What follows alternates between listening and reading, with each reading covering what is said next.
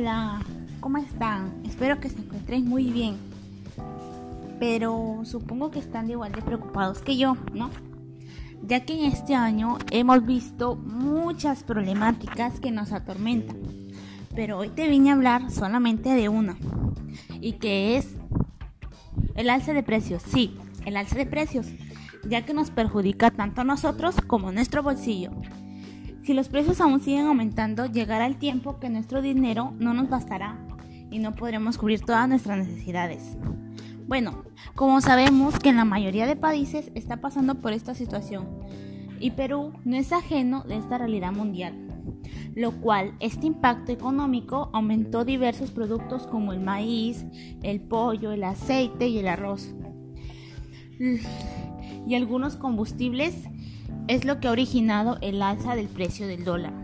Todos estos cambios han causado grandes malestares en las familias peruanas, ya que no cuentan con el dinero suficiente y también en personas de escasos recursos, que al ver su presupuesto familiar no les alcanza por lo mucho que se ha elevado estos precios, obligándolos solamente a comprar los productos que estén al alcance de su bolsillo.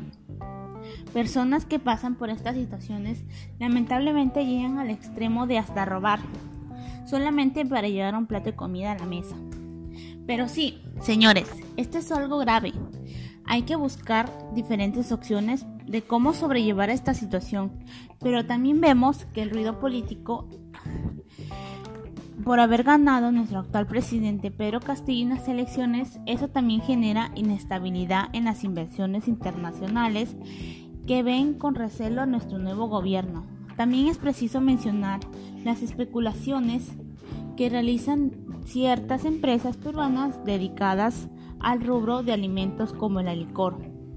Pero según el ministro de Economía, que el precio del dólar y el alza de precios internacionales comenzará a bajar en aproximadamente dos meses, más para beneficio de las familias peruanas. Pero usted, señor oyente, ¿cree que será verdad? ¿Cree que se cumplirá esta decisión que ha tomado el Ministerio de Economía?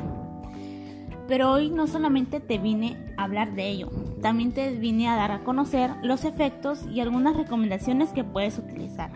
Uno de los efectos es el dólar. Sí, como no van a creer, pero es el dólar.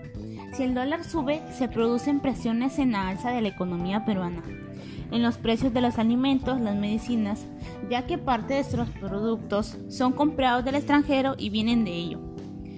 Aquellos hogares que no poseen con mucho dinero, pueblitos, los cuales son ellos los que más se ven afectados.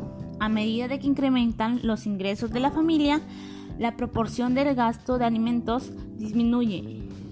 Pero te he dado a conocer algunos pequeños efectos que se ha visto, pero aún aún falta mucho más. Espera, no te vayas.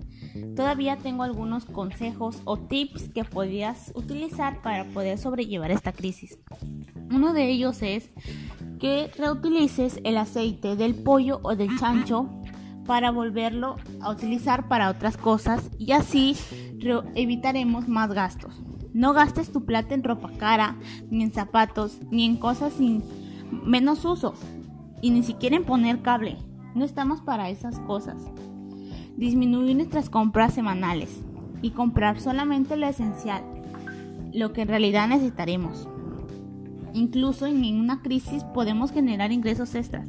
Sí, no me van a creer, pero sí, ingresos extras. Como dice el dicho popular, los bienes están para remediar los males.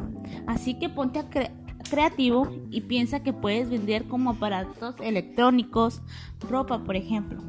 Usar la bicicleta para disminuir el gasto en la gasolina o pasajes de combi.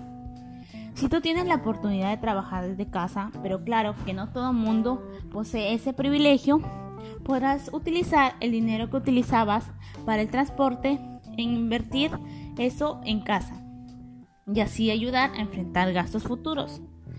Peruanos y peruanas, tomen en cuenta estas ayuditas que les brindo pero sé que nosotros, ustedes como ciudadanos, podrán luchar y enfrentar esta situación que vivimos. Espero que le haya servido mis recomendaciones. Chao, chao. No olviden usar siempre la mascarilla y mantener la distancia. Hasta luego.